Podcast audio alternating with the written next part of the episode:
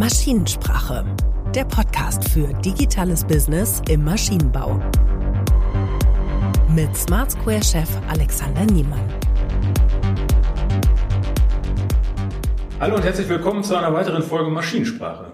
Dieses Mal bin ich zu Besuch in der Startup-Szene in Herford bei der Co-Gründerin und Geschäftsführerin der Findig GmbH, nämlich Sina Kämmerling. Sina, herzlichen Dank für die Einladung. Danke, dass du hergefunden hast, Alex. Herzlich willkommen in unseren doch sehr kleinen, aber feinen Räumlichkeiten. Ich finde schön. Das äh, atmet Arbeitsatmosphäre. Das etwas ältere Gebäude. Perfekt. Und, ne, äh, können wir ja leider nicht optisch vermitteln hier die Eindrücke, aber es sieht auch richtig nach Startup aus. Die Wände hängen voll mit Kanban-Boards und Klebezetteln. Wir haben heute Morgen auch schon einen tollen Workshop gehabt hier. Ja. Ja, arbeitsam. Ihr seid kreativ. Aber du hast nicht so angefangen, ne? Du bist eigentlich so eine Beratungsfrau. Du hast schon, bevor du hier mit Findig gestartet bist, Digitalisierungsberatung für Maschinenbauer betrieben. Genau, jetzt frag mich nicht, wie ich auf Maschinenbau gekommen bin. Ich glaube, ein Praktikum bei einem äh, Maschinenbauer gegenüber meines Elternhauses war schuld. Die stellen so große Waschmaschinen her, was sich jeder für zu Hause wünscht. Weißt du, du packst die Wäsche vorne rein, die schmutzige Wäsche, dann wird die gewaschen, getrocknet, gefalten und dann ist sie fertig. Hängt dann gebügelt im Schrank. Genau, so ungefähr. Perfekt. Äh, ja, was? Wo war das nochmal? nee, aber das, das Logo habe ich immer gesehen zu Hause und habe mich halt gefragt, was die machen. Und da bin ich so am Anfang eigentlich schon mit Maschinenbau in Kontakt gekommen. Und habe dann aber, weil mir ein Unternehmen eigentlich zu langweilig war, beraten, ne? Hm. Also MES-Systemeinführung, ähm, Digitalisieren der Produktion, aber auch neue Geschäftsmodelle zu der Maschine dazu, eigentlich auch all die Themen, über die wir schon länger reden. Und da habe ich viel gesehen, ne, was möglich ist, wenn man anfängt. Aber auch wie die Realität aussieht. Auch, genau, auch wo wir starten. Auch, ne? Mhm. Mhm. Ja, okay, das ist Beratung. Äh, ich komme ja auch ursprünglich aus der Beratung und äh, mir ist das ähnlich gegangen wie dir das äh, ein Unternehmen war einfach zu langweilig. Ähm, ja. Du, als Input, ne? jung und Tatendrang ne? und dann irgendwie raus und Input sammeln. Und ähm, nicht alles ist schön, was man sieht, aber äh, sind halt auch Potenziale erkennbar und das macht dann wiederum Spaß. Ne? Vor allem bei den kleineren Unternehmen, ne? wo man dann relativ schnell doch was bewegen kann, durch ja strategische Projekte macht und äh, dann eben nicht diese drei Jahres Langläuferprojekte, sondern wirklich dann in ein paar Monaten was schaffen. Also das hat mich immer begeistert. Deswegen hänge ich auch so am Mittelstand, den wir haben. Ne? Ja, das geht mir genauso. Also äh, alles mehr als zwölf Monate dauert, ist ja auch kein Projekt, sondern äh, bestenfalls ein Programm oder eine Initiative eigentlich in meiner Welt. Ja. Das kann der Mittelstand besser. Obwohl er manchmal etwas schwer zu motivieren ist, anzufangen. Aber da kommen wir ja vielleicht später noch zu. Auf jeden Fall. Äh, auf deinem LinkedIn-Profil steht, Du bist angetreten, um die Maschinen- und Produktionslinien dieser Welt am Laufen zu halten. Das ist, eine, das ist ein starker Aufschlag. Jetzt muss man mal erzählen, was, was macht ihr denn hier bei Findig überhaupt? Also die Idee ähm, zu gründen habe ich schon länger. Ungefähr seit ich 15 bin, 16, so die Ecke. Habe aber immer, ja, mir ist was anderes vorgeschwebt. Das war so, so eine Kindheitsidee. Äh, intelligente Pflanzkästen. Und das heißt also, wie kriegt man Gemüse auf dem Balkonen von den verregnetsten Städten, die wir hier so haben, angebaut, in dem, also ging schon los, Sensoren dir sagen, was die Pflanzen brauchen und ein perfekter Berater in der Tasche dir sagt, was du zusammenstellen musst.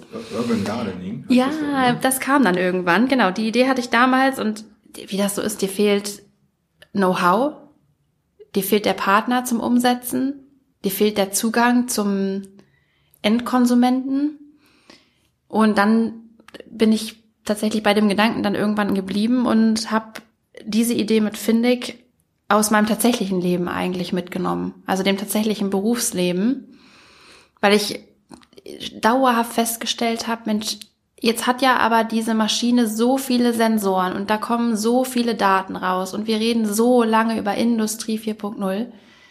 Warum werden diese digitalen Lösungen nicht genutzt? Und die Frage haben wir heute Morgen auch rauf und runter diskutiert ähm, in dem Workshop. Für mich war immer der Mensch das Thema. Also zu verstehen, wer steht vor der Maschine, was hat er für, wirklich auch Drucksituation, wenn so ein Fehler an der Anlage auftritt. Und was macht er wirklich? Und er ruft eben tendenziell einen Kollegen an, bei dem er sich sicher fühlt, der ihm helfen kann. Und das hat mich eigentlich auf die Idee gebracht, gar nicht so stark diese Maschine und die Daten in den Vordergrund zu stellen, sondern mal die Dialoge der Menschen und den Menschen selber in den Vordergrund zu nehmen. Vielleicht auch der Beratungstrieb, den ich vorher hatte. Da haben wir viel Workshops gemacht, viel mit Menschen gesprochen. Aber vor allem auch einfach mein Anliegen, endlich meine Software zu entwickeln, die auch wirklich genutzt wird und die auch wirklich gemocht wird, wo keiner wegrennt. Hilfe, Hilfe, Hilfe, das nächste Digitalobjekt. Und die Initialzündung war dann Wettbewerb hier. Ich weiß nicht, hast du es mitbekommen? Nee, weiß ich tatsächlich nicht. Ja, also ich, ich die Idee, die wuchs so ran und dann im Juni 2020, also inmitten der Corona-Zeit, gab es hier bei uns im schönen Ostwestfalen-Lippe einen Wettbewerb zu unterschiedlichen Herausforderungen, die mit Corona einhergingen. So, UV, also per UV-Licht äh, Oberflächen desinfizieren. Ja, ja, das war das Thema der Zeit und äh, Low-Touch-Economy und genau. so ging darum. Und eine Challenge war, wie kriegen wir das Expertenwissen an die Anlagen, die global stehen, in Ländern, in denen wir nicht reisen können? Okay, wo unsere Antwort so etwas mehr technisch geprägt äh, damals war auf diese Fragestellung, ja, natürlich mehr Fernwart und Fernüberwachung genau. und so weiter. Ne? Äh, ja. Schuldig im Sinne der Anklage, wir denken auch eher technisch. Ja, ist auch ein Teil der Lösung. Und im Grunde war es gut so, weil viele wahrscheinlich schon gewusst haben, sie müssen was tun. Aber es war immer der Servicetechniker die Lösung. Und wenn die nicht reisen können, dann kommst du mit der Ressource Mensch einfach nicht weiter. Stimmt. Das ist jetzt so erzählt, wir haben da sehr viele Gespräche gehabt im, im Kundenkreis, wo Projekte ähm, ins Stocken gekommen sind für uns, weil die Kunden nicht mehr genug Ressourcen hatten und äh, Krisenmanagement betrieben haben, was ganz oft damit zu tun hatte, ich weiß nicht, wie ich die Leute reißen lassen soll. Ne? Mhm. Die sind zwei Tage weg und zwei Wochen in Quarantäne und ich, äh, dann fallen sie mir aus zwischenzeitlich für drei Wochen. Also es war ein Riesenproblem tatsächlich in der Zeit. Ja. Hat's im, hat im Grunde viel vorgeholt, ne? Mhm. Stimmt, so nach oben gespült dadurch. Ja. Ja, und dann haben wir den Wettbewerb, also an dem Wettbewerb teilgenommen. Dann damals ein zusammengewürfeltes Team im Grunde. Und haben über ein Forschungsprojekt hier mit verschiedenen Fraunhofer-Instituten uns dem Thema genähert und sind eben dann auf dem Bereich Wissenstransfer hängen geblieben, weil die Aufgabenstellung lautete Wissen an die Anlagen bringen und nicht Daten aus den Anlagen herausholen.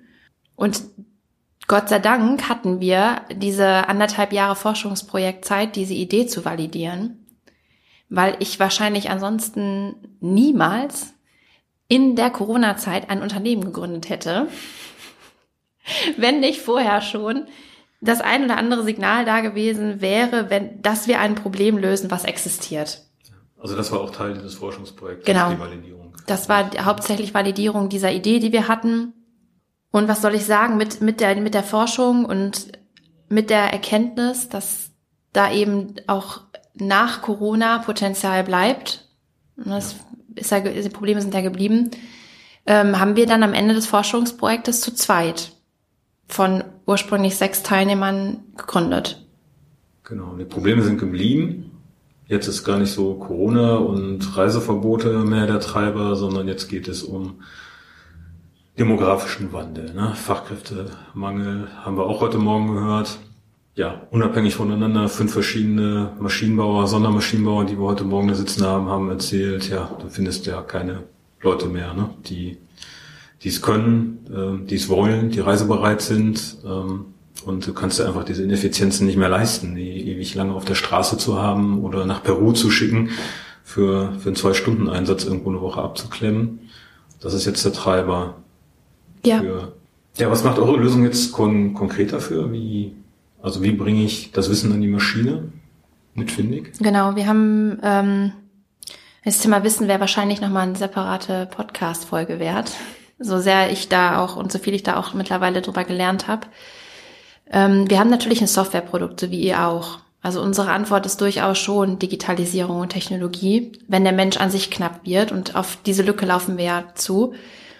Wir haben zu der Software selbst, ja, ich sag mal, die Komponente Struktur und Methode.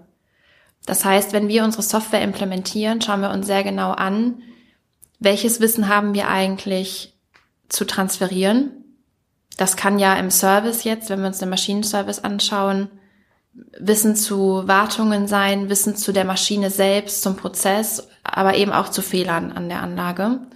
Und wir haben uns ganz stark darauf konzentriert, per Struktur, per Methode, also auch durch Begleitung von uns, dieses Wissen zu, was kann eigentlich alles schieflaufen an der Anlage aufzunehmen. Und das ist am Anfang ein Prozess, der läuft erstmal total analog. Also wenn man uns jetzt fragt, wie, wie läuft das, ne, diese Experten dann zu bekommen, die meisten fordern eben doch dann einen Workshop mit uns, hätten natürlich in der Software die Lösung, aber ich sag dir, wie es ist, also ähm, die Menschen physisch zusammenzukarren und zu bitten, sich mal auszutauschen zu dem Wissen, was sie haben, das ist so viel effektiver. Ja, da hilft dir, glaube ich, auch die Beratungserfahrung, oder? Also ja. das war vermutlich keine große Überraschung. Mir ist das zumindest immer so gegangen. Ja. Ich bin als äh, Technologie-Consultant unterwegs gewesen in der Softwareentwicklung, aber es war das Standardprozedere, dass die eigentlichen äh, Schwierigkeiten, die du gehabt hast, natürlich hast du viel technisch zu arbeiten, aber die Hürden, die zu überkommen sind, die haben immer mit organisatorischen und methodischen Fragestellungen zu tun. Und die Lösung ist halt in den allermeisten Fällen, dass man sich einfach mal zusammensetzt und gemeinsam Dinge erarbeitet, strukturiert und anpackt. Absolut. Wie lange wir, ihr wahrscheinlich auch dann damals Change Management geritten haben. Wir haben dafür ganze Teams gehabt bei meinem ehemaligen Arbeitgeber. Mhm. Und es ging bei jedem Projekt darum, ob Beratung oder technologisch, dass am Ende die Mitarbeiter mitgenommen werden müssen. Und äh, du kannst es wahrscheinlich auch nicht mehr hören. Ja, Ähnlich wie das Thema Fachkräftemangel. Aber das war für mich logisch, dass kein Problem der Akzeptanz, der Angst vor etwas, das sind alles Begriffe, die sind menschlich und die lösen wir aktuell auch wenig über die Software. Die Software verarbeitet das Wissen danach intelligent. Das ist der Teil, der dann automatisiert passiert. Aber alles andere passiert über intensive Kundenbetreuung, Beistehen, Ängste ähm, nehmen, Akzeptanz schaffen. Und das ist nun mal was, was wir über uns als Team und unsere Menschen, die wir haben, mit begleiten und die Software, ich will nicht sagen, nie lösen wird, aber vielleicht auch nicht lösen soll. Ja, ich glaube, sie soll das gar nicht. Ne? Also früher ähm, bei, bei uns äh, Techies, das war negativ geframed, ich gebe es zu, aber es wurde immer gesagt, a fool with a tool is still a fool. Ja. Jetzt, wenn ich es nochmal positiver neu denken würde mit äh, 25 Jahren mehr Erfahrung inzwischen, dann äh, würde ich halt sagen, du darfst nie nur auf das digitale Tool schauen. Ne? Das Tool an sich löst halt die Dinge nicht, sondern es muss halt, ein Tool ist immer für Menschen, die irgendwas damit tun. Und die Akzeptanz muss da sein, sie müssen sich wohlfühlen damit und sie müssen einfach diesen Job to be done. Das ist mhm. auch so ein Konzept, wo jetzt endlich mal mehr gesprochen wird. Ne? Welcher Mensch tut eigentlich was? Was ist sein Job? Da musst du halt drauf einzahlen. Ne? Und da einfach irgendwas drauf zu flanschen von oben oder von der Seite und zu sagen, das ist es jetzt, das macht mal, hier, trag mal dein Wissen irgendwo ein, das wird halt nicht funktionieren. Ne? Ja. Zumindest nicht nachhaltig. Und das ist auch schön. Die Erkenntnis tut auch gut. Für Der uns. Mensch bleibt wichtig. Ne? Ja, für uns als Anbieter, aber eben auch sich in den Dialog zu begeben mit dem Kunden und zu sagen, dass das klappt hier, wenn wir unseren technischen Teil erfüllen, dich von unserer Seite mit menschlichem Support unterstützen, aber vielleicht auch die ein oder andere Struktur, der ein oder andere Prozess, die ein oder andere kulturelle ähm, Gewohnheit, wenn die auch von deiner Seite mal verändert wird. Dann nochmal kurz auf euer Produkt drauf äh, gezoomt. Ich, ich habe es jetzt eben auch nochmal gesehen. Ähm, das heißt, ihr bietet dann dem Kunden diese Wissensplattform, nenne ich sie jetzt mal, an und ihr begleitet dabei Expertenwissen zu erfassen, digital in dieser Plattform, in einem Format, in der es dann verarbeitet werden kann, auch durch KI-Methoden, schlaue Algorithmen. Genau. Und letztendlich ist es dann ein es tut mir fast leid, das jetzt so zu sagen, aber wenn man so draufschaut aus der Anwenderansicht, sieht es total simpel aus. Ne? Mm. Das meine ich aber nicht abwertend, sondern nee, nee. ich weiß, welche Anstrengung da drin steckt, dass es dann so simpel aussieht. Genau, da gibt es ein Assistenzsystem, mit dem man dann arbeitet an der Maschine zum Beispiel. Es integriert beides im Grunde. Also ähm, Wissenstransfer ist für uns immer das Wissen reinzubekommen und rauszubekommen. Das heißt, wir integrieren in dem Moment Wissensmanagement und Assistenzsystem. Ist ein sperriger Begriff, aber es erfüllt beides. Also der Mehrwert liegt darin, dass das Wissen erstmal festgehalten wird und für den unerfahrenen Maschinenbediener oder Servicetechniker, der hat eben dann auf Basis des Wissens ein Assistenzsystem.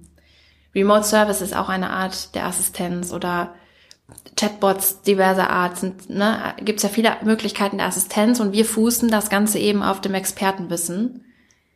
Auch aus der Not heraus, dass wir in unseren Projekten die Experten noch haben. Und deswegen auch am besten früher anfangen als später. Äh, und die dann was hinterlassen. Also die geben ihr Wissen noch ab, bevor dann so in den nächsten Jahren, ist ja auch äh, allgegenwärtig, dann der ein oder anderes Unternehmen verlässt. Ja, das wurde heute Morgen wieder so richtig klar, wie, wie viele, in wie vielen Unternehmen auf ältere Kollegen geschaut wird. Mit schreckensgeweiteten Augen und äh, also früher haben wir den Mitarbeiter gezählt, wie lange sie noch arbeiten müssen. Ne? So wie viele mhm. Jahre muss ich noch? Jetzt äh, scheinen die jüngeren Kollegen und die Geschäftsführung ähm, zu tracken, wie lange die Leute noch arbeiten müssen und wissen nicht, wie es dann weitergeht. Ne? Ja, definitiv. Also da, da, gibt es, da gibt es Dinge zu sichern.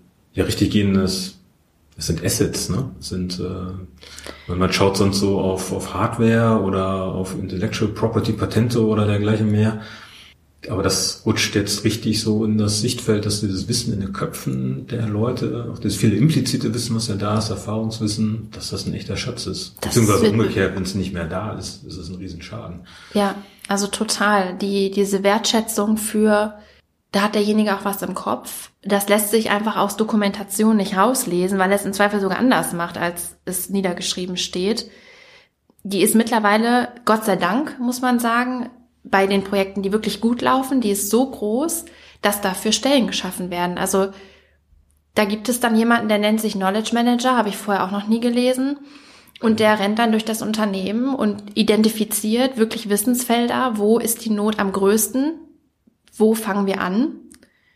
Und das ist leider häufig der Service im Maschinenbau aufgrund der recht hohen Altersstruktur unter den Servicetechnikern, aber eben auch, weil dieser Job bei, bei jüngeren Menschen, also die noch jünger sind als ich, äh, einfach auch als unattraktiv bewertet wird. Das heißt, da ist definitiv kalkulierbar, dass die Wissenslücke größer wird und da gibt es immer mehr auch freigeschaltete Ressourcen, sei es eben in Form von übergreifenden Projektmanagern oder Werkstudenten oder äh, in, in Rente getretene, wieder zurückgeholte Teilzeitmitarbeiter, die bei diesen Projekten unterstützen schon einiges draufgeworfen. Ne? Mhm. Welche Rolle spielt für euch ähm, die, die Frage des Geschäftsmodells oder der Monetarisierung aus Sicht des Kunden? Seid ihr da auch mit im Boot? Besprecht das mit dem Kunden? Wie sich sowas refinanziert? Genau. Gutes Thema. Also der Mehrwert wird immer ja versucht zu quantifizieren. Ich glaube, das äh, ist bei, bei euch natürlich ähnlich, dass du gefragt wirst, Mensch, Alex, was bringt das alles? Verständlich. Also wie, wie viele Installationen brauche ich, bis ich einen Mitarbeiter feuern kann? Die Frage kriegen wir tatsächlich ja. manchmal noch sozusagen, dass man äh, es gibt Menschen, die noch so recht linear denken in dieser Art, ich muss einsparen, das muss ich über weniger Stellen tun und deswegen, wenn ich Software habe, erhöht das dann Automatisierungsgrad und ich brauche weniger Menschen. Mhm aber zunehmend weniger. Mhm. Also die, ja, die Dinge sind, wie sie sind, ne? Und es wird jetzt auch mehr wahrgenommen. Es geht nicht darum, Leute freizusetzen, sondern die, die man hat, effizientest und effektivst möglich einzusetzen. Das ja. sind die Themen, die wir haben. Ja, sehe ich auch so. Die Frage kommt dann gerade bei Maschinenbauern, ähm, sind wir in erster Linie absolut unmessbar. Und ich sage das auch bewusst so, denn je mehr wir nach KPIs fragen, Konkret kann durch Wissenstransfer eine Fehlerdiagnose schneller passieren. Kann durch Wissenstransfer hin zur Maschine ein Servicetechniker zu Hause bleiben und die Reisekosten einsparen, CO2 einsparen. Mhm. kann eine Software wie unsere die Verfügbarkeit des Service erhöhen und um wie viel. Und kann am Ende zum Beispiel mehr Service gemacht werden mit denselben Leuten, der dann abgerechnet wird. Je stärker ich versuche, KPIs zu erheben, umso mehr merke ich, dass mir leider die Grundlage oft fehlt, das A standardisiert und für jeden gleich zu berechnen oder überhaupt auf einer, überhaupt auf Basis von Daten, die meistens fehlen, da Berechnungen anzustellen. Also wir versuchen uns natürlich an so einem schönen ROI-Kalkulator, Return on Invest. Klicke dich auf die Seite www.findig.de und finde heraus, was das Tool dir bringt. Das ist ja auch der Traum, wenn man etwas verkaufen möchte. Ja. Dass man so richtig klipp und klar so vorrechnen kann. Ne? Ja. Und bam, und nach 1,32 Jahren rechnet sich das Ja. für dich mit so und so viel Prozent pro Jahr. Ja. Das Beste ist eigentlich am Ende eines Proof of Concepts, der erstmal völlig qualitativ erfolgt, sind wir schneller als vorher, relativ gesehen. Haben wir Menschen, die die Software nutzen? Ja, das ist so die eine Hürde, die du auch nicht quantifizieren kannst. Du kannst sagen, eins, einer, zwei, überhaupt jemand. Wenn wir einen Proof of Concept qualitativ zum Erfolg und zur Zufriedenheit geführt haben, dann kann man über KPIs sprechen, dann kann man überlegen, so ein Produkt wie unseres dann im Rahmen von Serviceverträgen mitzuverkaufen. Dann fließt Umsatz, dann fließt Geld.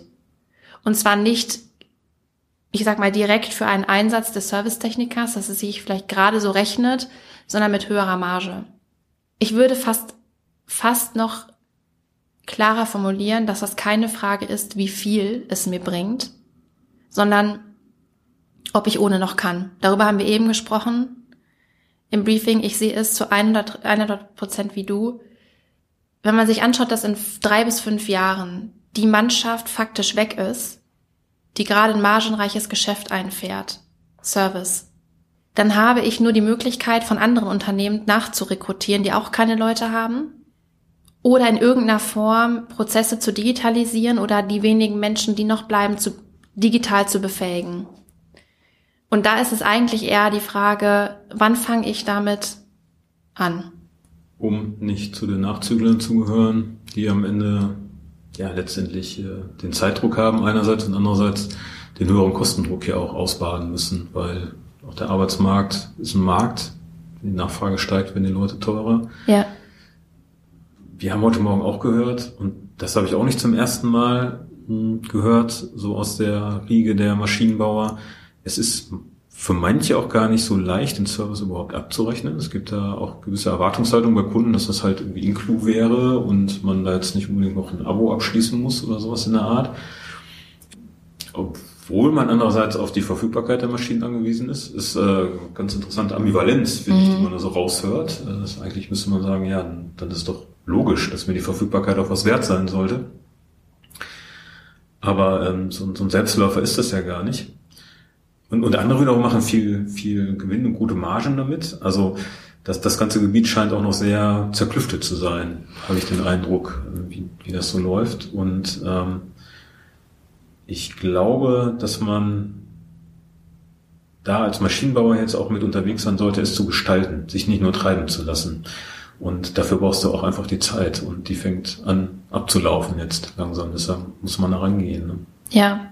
Jetzt wäre eigentlich so ein perfektes Zeitfenster. Also man hat die Experten noch, um sie zu befragen, um das Wissen abzusahnen.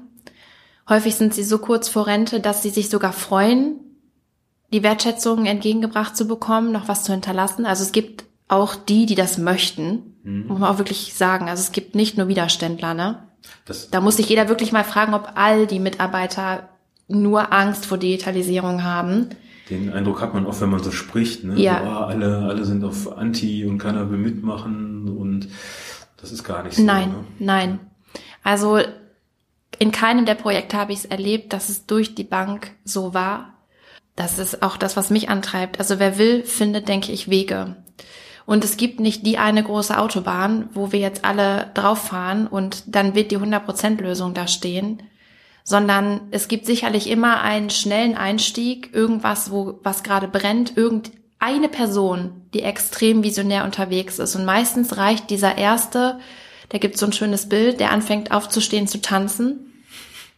dann wird der belächelt, oder? Ja, genau. In einer sitzenden Riege. Und ab dem Moment, wo ein zweiter dazukommt, gilt etwas als gesetzt.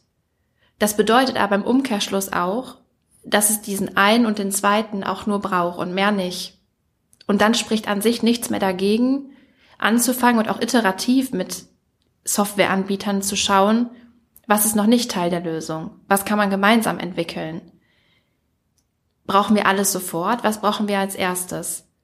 Und dafür haben wir, würde ich sagen, jetzt noch Zeit, das gemeinsam zu entwickeln.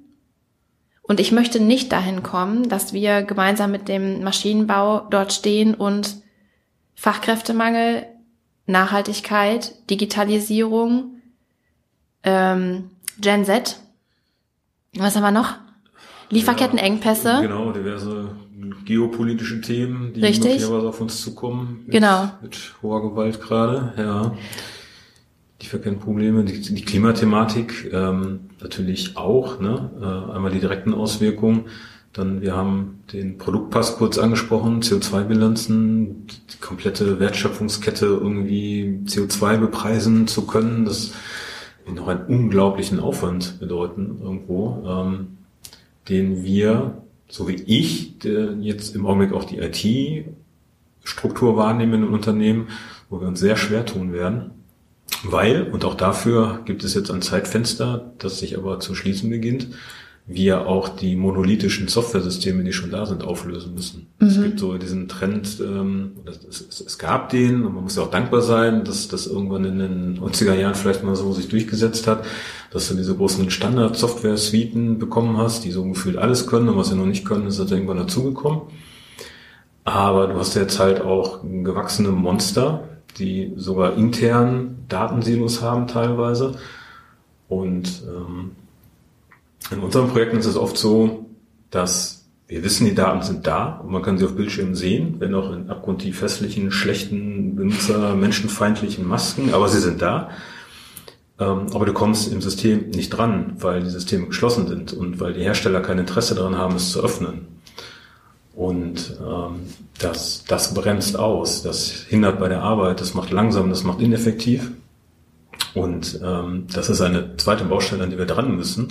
Und da sehe ich kleinere Unternehmen wie uns, kleiner Werbespot jetzt mal eingeschoben hier, sehe ich da ähm, in einer sehr guten Position, weil wir sind dazu bereit. Wir haben die offenen Schnittstellen. Wir sind in einer Internetumgebung groß geworden, äh, wo du in Schnittstellen, in, in Mashups von verschiedenen Systemen denkst und nicht in diesen monolithischen Blöcken. Und Total. das, was du eben beschrieben hast, ne, diese Offenheit, wenn ich noch nicht genau weiß, was ich brauche, dann fange ich mal iterativ an und dann bauen wir gemeinsam was und wir reden darüber, wir schaffen Schnittstellen und wir haben nicht Angst voreinander. Das Mindset, das muss sich wahrscheinlich noch weiter durchsetzen jetzt, aber ohne dem wird es nicht gehen. Ja, das ist auch ein Punkt, den sehe ich total genauso. Wie oft wir die Anforderungen bekommen oder in letzter Instanz mit einer Lösung der Größen, der größeren Anbieter verglichen werden. Man muss ja eins unterscheiden. Ich sag mal jetzt, bist du technischer drin als ich? Ich bin ja eher jetzt auf Kundenseite unterwegs. Es macht einfach, es ist was anderes, ob sich etwas für den Nutzer gleich und harmonisch anfühlt oder ob es dieselbe, derselbe Anbieter, dieselbe Infrastruktur ist. Und wir bei uns, bei Findig intern, haben für jede einzelne Abteilung, für jeden Bereich tatsächlich einen anderen Anbieter genommen, weil jemand besonders gut CRM kann. Und zwar so, wie wir es brauchen als Vertriebsmitarbeiter. Jetzt haben wir den nächsten Anbieter, der begleitet die Produktentwicklung. Der ist super freundlich, sehr visuell getrieben. Du musst ja viel dann auch mit Kunden interagieren für das Produktteam. Und unsere Aufgabe, und ich glaube, das ist auch dann der Vorteil von Technologieunternehmen, ist jetzt, dass wir uns intern die Schnittstellen bauen oder darauf achten bei der Anbieterauswahl, dass die Schnittstellen offen sind. Und gleichermaßen kriege ich dasselbe beim Wissenstransfer mit. Wenn du jetzt den Maschinenbauer fragst, wo geht euch gerade aktuell eigentlich Wissen weg, dann ist der größte Bedarf sicherlich im Service, geht weiter in Richtung Recht, Steuern, Ersatzteilwesen, Export und so weiter, habe ich auch zunehmend gehört. Dann wird immer noch versucht, Positionen am besten mit einer, einer wahnsinnig äh, guruhaft ausgestatteten einen Ressource zu besetzen. Und jetzt kommt die Frage an Findig. In welchen Bereichen macht ihr jetzt genau Wissenstransfer? Und wir haben uns strategisch dagegen entschieden, den nächsten SharePoint zu bauen und den nächsten, das nächste Legacy-System zu imitieren oder den nächsten breiten Anbieter zu imitieren, weil wir in einer Sache besonders gut sind. Und das sind nämlich spezifische Wissensfelder zu durchdringen, die Struktur der Experten im Kopf zu durchdringen und darauf intelligente, modulare Lösungen zu setzen. Und für uns war es immer selbstverständlich, wenn wir etwas nicht können im Service oder in der Service-Digitalisierung, uns vertrauensvolle Partner zu suchen. Da haben wir ja auch schon mehrfach drüber gesprochen. Wir sind ja regional hier sehr fokussiert, sehr stark vernetzt. Das kann auch eine Stärke sein, dass man eben auf regionale Anbieter setzt, sich auch mal für einen Workshop zusammen oder einschließt und dann aber agil entwickelt, gemeinsam in die Zukunft. Die Success Story, die ihr heute Morgen erzählt habt, die fand ich sehr bemerkenswert weil, also ich bin ja in diesem gleichen Mindset unterwegs und ich sehe da auch die Zukunft drin. Ich spüre allerdings auch, dass nicht alle Leute das so sehen, ne, mhm. dass es auch Vorbehalte gibt. Und ähm, der, der Kunde, mit dem ihr da heute Morgen gesessen habt, habt das erzählt, der war ja wirklich sehr aufgeschlossen zu diesem Thema. Ne? Also die wissen, dass sie noch nicht genau wissen, was dabei rauskommt. Sie wissen noch nicht, wie die fertige Lösung aussieht. Es gibt keinen Abnahmeplan für in 18 Monaten, den man punktgenau durchgehen kann. Ähm, man weiß auch noch nicht, wie das Feedback vom Endkunden dann sein wird, sondern man geht jetzt da dran und sammelt es auch noch ein. Also das ist eine Ungewissheit, auf die sich jetzt ja unsere Kunden einlassen müssen auch. Ne? Also dieser, dieser, dieser große Raum an Möglichkeiten, der kommt, ähm, der bringt eben auch die Notwendigkeit mit sich, dass man mit der Unsicherheit umgeht, wie dann eine fertige Lösung aussieht. Ne? Und auch ein gewisses Risiko, dass es vielleicht scheitert, muss man ja auch mal sagen. Ne? Möglicherweise kann man eben nicht alles abdecken hinterher. Ähm, also ich kann auch schon verstehen, dass es den einen oder anderen Maschinenbauer besorgt und dass sie, dass sie eher zurückhaltend sind. Total. Wir haben ja auch viele Piloten ausprobiert. Das Thema hatten wir heute Morgen auch. Viele Lösungen mal ausgetüftelt, dann wieder eingestampft. Ich glaube, plus die Problemfelder sind so vielfältig, ähm, dass, also in mir selber verstehe ich es sehr gut, dass jemand sagt, bitte beschaffe mir eine Lösung, die gerade alles auf einmal löst, weil ich nicht weiß, wo ich anfangen soll. Bei all den Krisen, die sich auftun, auch als Mensch, würde ich sagen, bitte jemand, der aber jede Wunde oder jede Wunde schließt und zwar sofort. Dieses Gefühl treibt mich selber auch um. Wir haben aber noch genauso die Chance, nacheinander oder eben modular die Themen eben eins anzugehen. Also dafür ist ja jetzt noch die Zeit. Ich habe auch viele gehabt, die sich bewusst erst für eine andere Lösung entschieden haben, die dann eben, hatten wir auch drüber, alles mhm. versprochen haben. Und zwar skalierbar ohne Ende. Ja. Ja, ähm, und eine Milliarde Autos haben wir schon angeschlossen in ELT. Genau, genau. Und dann kommt jeder Sondermaschinenbauer und sagt, wir haben nicht nur andere äh, Maschinen, wir haben auch noch andere Bauteile von unterschiedlichen Herstellern, die verbaut sind und wir fahren auf unseren Anlagen auch regelmäßig andere Produkte. Und jeder, der sich so ein bisschen technologisch auskennt, der weiß, dass man aber sehr viele Daten für eine eher homogene oder standardisierte Anlagenstruktur braucht, bis man aus bestimmten Datenmengen Muster erkennt und da Erkenntnisse draus schließt. So, und jetzt hatte ich gestern ein interessantes Telefonat. Ich hatte mich also angeboten für ein Feedbackgespräch, um einfach mal zu wissen, wie lief's. Und siehe da, was versprochen wurde am Anfang, ist eben daran gescheitert, dass nicht die KI oder der Algorithmus da eingesetzt wird, falsch war, sondern die Serviceberichte, auf denen die KI hätte lernen sollen, sind wie sie sind. Unverständlich, unterschiedlich formuliert, nicht alle digital vorhanden. Und mittlerweile, glaube ich, ist es auch vollkommen legitim, dann die Unternehmen das erstmal versuchen zu lassen, da auch eine kühle oder eine, eine Ruhe zu bewahren ich habe häufig erlebt, dass dann doch wieder das Telefon geklingelt hat und diejenigen gesagt haben, oder wir müssen vielleicht doch jetzt mal den Menschen ranholen, den Menschen interviewen, weil die Dokumente geben es nicht her. Also wir reden ja viel darüber, dass ähm, wir Tools brauchen, die neue Dinge können, dass Mitarbeiter neue Dinge lernen müssen und sich irgendwie verändern müssen in der Digitalisierung. Ich glaube, was wir gerade rausarbeiten, ist auch, dass Unternehmensführung sich auch verändern muss. Also so ein mit dem Hintern an der Wand lang und immer auf Nummer sicher, ähm, das funktioniert nicht. Ne? Da muss man sich auch mehr rauswagen, muss experimentieren. Immer ja. wohl wissentlich, dass es auch mal ein negatives Ergebnis geben kann, das aber kein Problem an sich ist, sondern einfach ein Datenpunkt und mit dem, was man gelernt hat, muss man dann weiterarbeiten. Es ist immer ein Gewinn. Was macht man kaputt, wenn man für ein paar hunderttausend Euro einen Proof of Concept fährt, um für sich auszuschließen, das hat nicht geklappt. Das ist nichts im Vergleich zu dem Wert einer Anlage, aber es ist so viel Erkenntnisgewinn und ich glaube, das sich einfach mal wirklich zu hinterfragen, also was haben wir denn zu verlieren, wenn wir digitalisieren? Wir können eigentlich, und wenn es nur ein kleiner Prozess ist, wir können nur schneller werden. Der Verlust ist wahrscheinlich gefühlt größer als tatsächlich, aber ich bin absolut bei dir.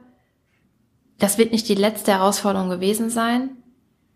Und irgendwer sagte mir jetzt auch in einem, in einem Gespräch, da sind wir auch, ja, wie das so ist, ein bisschen abgedriftet, ähm, die, die stellen gerade die komplette Geschäftsführung um, eben in diesem, also Multikrisenmanagement weiterzumachen, also bewusst sich Szenarien zu legen, was wäre, wenn jetzt sogar alles zeitgleich eintritt, wie müsste ich mich dann aufstellen? Und das ist natürlich für uns super fruchtbarer Boden, ähm, weil da eben nicht erwartet wird, dass eine Lösung alles kann und dass es sofort klappt, sondern das bringt die Flexibilität mit, die es braucht. Dass die Krise wieder vorbeigeht, ne? Also ja. in den Gesprächen ja. während Corona und dann Lieferketten-Nachwirkungen und so, da war der Tenor so, es wird auch wieder vorbeigehen. Das wird auch schon wieder normal werden. Da will ich nicht sagen, dass die Welt äh, immer weiter am Abgrund steht. Ich bin grundsätzlich ja äh, Optimist, ne? Mhm. Ich glaube schon, dass es auch wieder ruhigere Zeiten geben wird. Aber ähm, es kann nicht sein, dass man jedes Mal so überrascht wird davon und dann so komplett aus heiterem Himmel irgendwo reinrauscht. Ich finde das einen sehr guten Ansatz zu sagen, nee, lass uns mal ein richtiges Risiko-Krisenmanagement implementieren, wo ich auch versuche, in die Zukunft zu schauen und in diesen Szenarien mal zu denken. Also finde ich, finde ich klasse. Ist ja auch Würde ich jetzt aber sagen, dass bei mhm. viel, also nur sehr wenige Unternehmen, die ich kenne, äh, wären dafür bereit im Augenblick, glaube ich. Ja, das äh, sehr plakatives Beispiel, auch ähm, Kunde von uns. Natürlich sind die, ähm, ist die Geschäftsführung doppelt so alt wie ich. Und da höre ich mir schon das eine oder andere an, auch um vielleicht den Eindruck auch abzufedern oder abzumildern.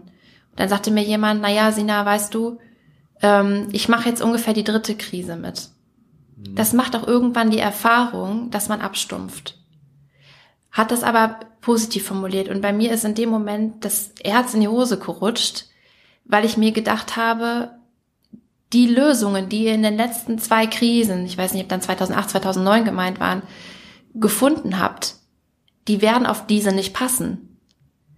Und wir haben eine ganz andere Situation aktuell und wir haben einfach statistisch belegbare Probleme, die nicht weggehen. Also das sind ja keine konjunkturellen Herausforderungen, die wir haben, sondern das sind ganz globale, im Grunde äh, die Welt betreffende Dinge, die perspektivisch einfach schon jetzt zahlenmäßig belegbar ja. schlechter werden.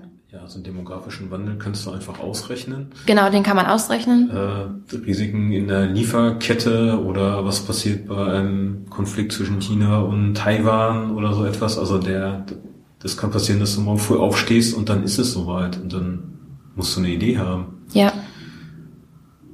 Oder in Panik geraten. Aber ich würde vorziehen, eine Idee zu haben. Ja.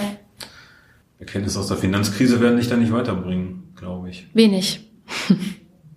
Tja, also neue Geschäftsführung braucht man. Oder nicht neue Personen jetzt, aber neue Konzepte sozusagen, neues Mindset.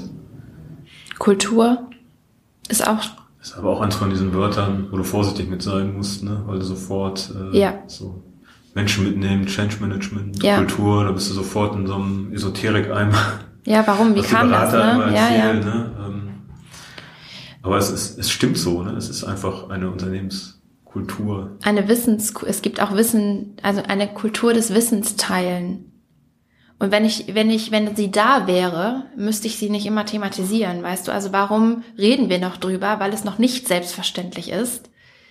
Ähm, und was ich heute Morgen schön fand, dann auch die Selbsterkenntnis, dass Software nicht alles löst und dass man auch einfach bestimmte Dinge dann über Prozesse, über Kultur, über Vorleben durchaus lösen kann. Und ich hoffe sehr, dass, dass dieses Denken doch eintritt, vielleicht auch mit dem einen oder anderen Misserfolg in der Software-Einführung. Ähm, denn ich glaube kaum, dass ihr eine schlechte Software baut. Das würde ich uns jetzt auch mal nicht unterstellen. Es, wenn es erfolgreich wird, dann immer daran, was man drumherum strickt. Ich frage mich jetzt, was können wir so als Digitalspezies oder, vielleicht auch Menschen, die in Unternehmen drin sind? Denken wir jetzt mal an mhm. größere KMUs. Da gibt's ja oft Leute, die vor Ideen sprühen, die gerne vorangehen würden, ähm, die innovieren möchten. Und wenn die dann mit Leuten wie uns reden, uns beiden hier, ne, dann klappt das auch immer super. Man hat viel Austausch und mhm. riesengroße Lösungsräume und hat auch Ideen, man müsste mal. Aber doch bleibt es immer noch sehr oft stecken. Ich frage mich, was müssen so Digitalspezies wie wir, ähm, was, was müssen wir machen, um besser zu kommunizieren, um mehr Bewegung Gute Frage. Kann man ein bisschen Selbstkritik üben, oder? Nee. da gibt's nichts zu kritisieren. Was? Nee, aber ich finde das gut, die Frage. Also, was, warum liebe ich den Maschinenbau? Man kann ja sehr klar kommunizieren. Das stimmt. Und man kann auch in einem Gespräch folgende Fragen klären. Wie lange dauert's? Was geht, was geht nicht und wie viel kostet's? Und ich habe nicht selten, dass wir da schon im ersten Gespräch drüber reden. Und Jetzt ist es so, dass man im Startup sowieso nicht abkauft, dass es alles kann, aller spätestens, wenn es um die Anzahl der Mitarbeiter geht. Das heißt, ähm, diesen, glaube ich, den Wind bei uns aus den Segeln nehmen und klar zu kommunizieren, was ist da und was ist noch nicht da. Und auch gemeinsam mit demjenigen, der sprüht. Es gibt ja immer einen im Unternehmen, der das geil findet, was wir machen. Ja. Das meintest du mit dem Lösungsraum und, und wo du das Gefühl hast, das ist ein Dialog, das ist kein... Genau. genau. Der, der, der stellt zwar auch kritische Fragen, aber sehr gute, konstruktive kritische Fragen. Ja. Und er hat neue, oder, oder sie, das äh, wird ja auch immer paritätischer, ähm, weitere Impulse, äh, die du vielleicht selber auch noch nicht hattest, wenn du mit deiner Lösung und deinen Konzepten im Kopf da ankommst. Und du merkst so richtig, hier, hier entsteht was, das ist Energie, ne? Und ja. Die möchte ich jetzt auf die Straße bringen. Und dann endet es irgendwie vor der Geschäftsführung. Genau, und das ist der eine, der tanzt. Das ist der eine, der aufsteht ja, und tanzt. Genau, genau. genau. Und das ist nicht so schwer zu finden. Die bewegen sich häufig auf Veranstaltungen wie heute Morgen. Die äh, kommunizieren darüber offen, auch in digitalen Medien, würde ich sagen. Also ähm, und man merkt auch in dem ersten persönlichen Gespräch, dass es jemand, der in Lösungen denkt und nicht in Problemen. Mhm. Also ist die Frage, wie kriegen wir den zweiten zum Aufstehen und zum Tanzen? Und die Frage ist ja, motivieren wir jetzt an unserer Stelle eine, zweite Person? Oder statten wir diese eine Person aus mit allem, was er oder sie braucht, um eine zweite und dritte Person zum Tanzen zu bringen? Und wenn ich alleine daran denke, dass nicht viele Leute bei uns jetzt bei Findex sind, haben wir in der Überzeugung und am Ende auch in der erfolgreichen Umsetzung der Projekte diese eine Person bestmöglich ausgestattet. Die eine Person weiß in der Regel, vielleicht ist es auch ein Projektleiter, mhm. vielleicht ist es bei uns auch schon der Experte, der das Wissen mitbringt. Das wäre natürlich klasse. Dann hast du einen motivierten Menschen, der auch noch Wissensträger ist. Der weiß genau, welche Prozesse hat das Unternehmen. Wie kann man sie auch mal nicht umgehen, will ich nicht sagen, aber aushebeln, um schneller zum Ergebnis zu kommen. System spielen. Ja, sagen wir so, genau. Ähm, wen braucht er, wen hat er in seinem engeren Vertrauenskreis, den er für so ein Projekt nominieren würde? Mit wem harmoniert er gut? Wer löst in dieser Person oder auch andersrum wieder Kräfte frei, die wieder stärker sind? Und was ganz konkret ist, das klingt jetzt auch sehr philosophisch, aber was, was wirklich mal handfest ist, wir haben mittlerweile sowohl in unserem ich sag mal, äh, in der Wertschätzung des Kunden gegenüber, was sich dann aber auch niederschlägt in der Art, wie wir gerade einstellen, begleiten. Begleiten und wirklich kämpfen dafür, dass eine Lösung eingeführt wird, dass darauf geschult wird, dass ähm, wir für Rückfragen zur Verfügung stehen. Also nicht selten sind wir dann mit dem Maschinenbauer über ein halbes Jahr im Dialog, aber auch mit seinen Kunden wieder, die die Maschinen am Ende nutzen und die diese Software mhm. vielleicht auch bedienen. Und ich bin sogar geneigt dazu zu sagen, und die Zahlungsbereitschaft dafür ist da. Ich fahre mal, häufig steht bei Ostdeutschland, äh, Osteuropa stehen viele der Anlagen zum Beispiel jetzt, die in einem nächsten Projekt auf uns zukommen. Ja. Ist es mir die Fahrt wert als Sina nach Polen, um persönlich zu betreuen und mit zu begleiten, bis eine Person dort diese Software nutzt, aufsteht und tanzt? Und ich glaube, diesen Aufwand haben wir zu wenig betrieben. Vielleicht auch in der Annahme, Technologie löst alle Probleme. Und so hat sich von A nach B mhm. vielleicht auch diese, die Problematik verschoben. Und wenn es mich am Ende ein paar Stunden Fahrt kostet, aber ich da wie so einen kleinen Funken gestreut habe und diese Person alles von mir bekommt, um das weiterzutreiben, dann wären wir bei Netzwerkeffekten fast schon, ja. dann ist ja der Return und diese Verbreitung des Ganzen, also steht vom Nutzen her in keinem, also positiv gesprochen, in keinem Verhältnis mehr zu dem Aufwand, den ich hatte, diesen einen Weg auf mich zu nehmen. Das ist jetzt unsere, unsere, unsere Sicht als äh, diejenigen, die so von extern in die Unternehmen reinkommen, was verkaufen möchten. Und das bedeutet im gleichen Atemzug für die Unternehmen selbst, für Führungskräfte dort, natürlich auch so im Idealfall zu decken zu müssen, ne? für die mhm. Leute, die da sind, zu wissen, ich bin jetzt vielleicht der Einzige, der hier gerade tanzt oder überlegt, ob er tanzen geht. Die Situation gibt's ja auch. Mhm.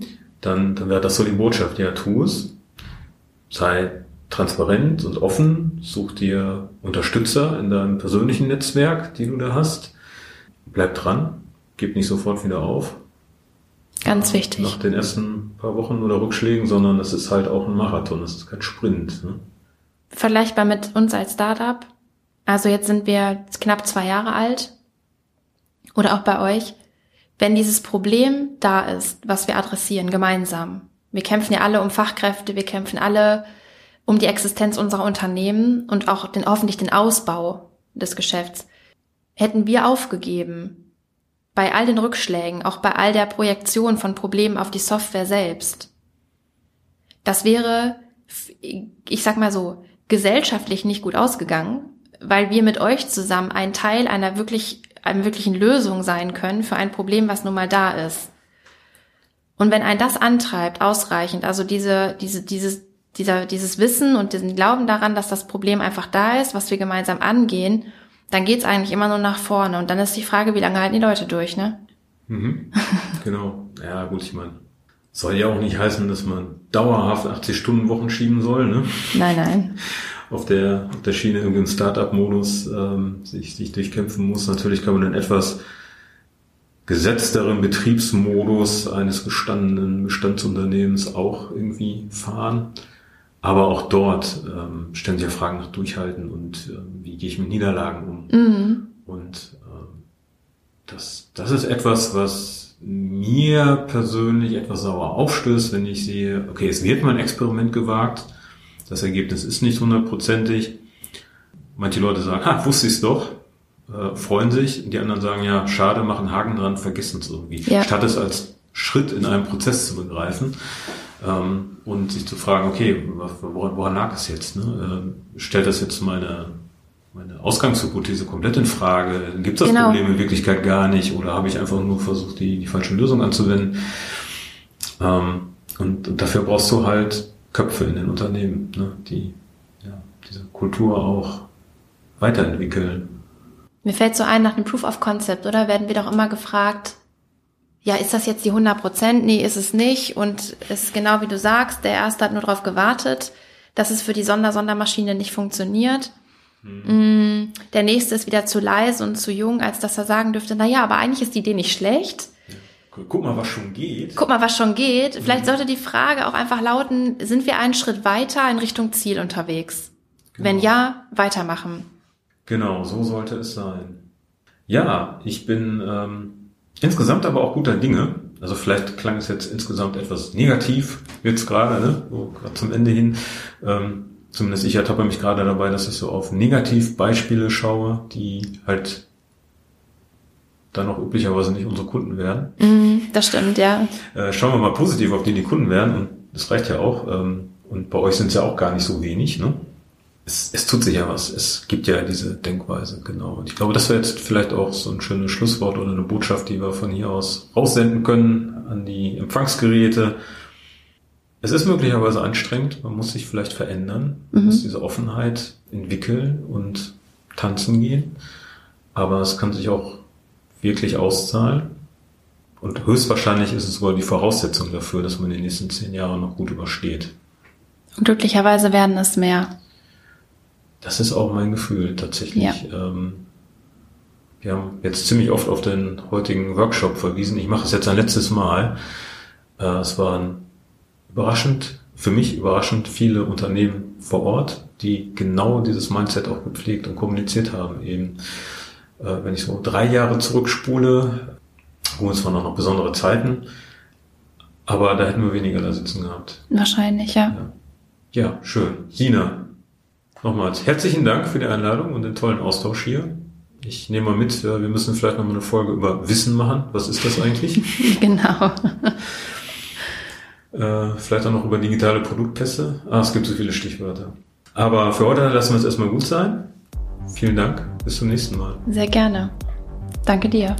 Das war Maschinensprache, der Podcast für digitales Business im Maschinenbau. Mehr Infos auf smartsquare.de.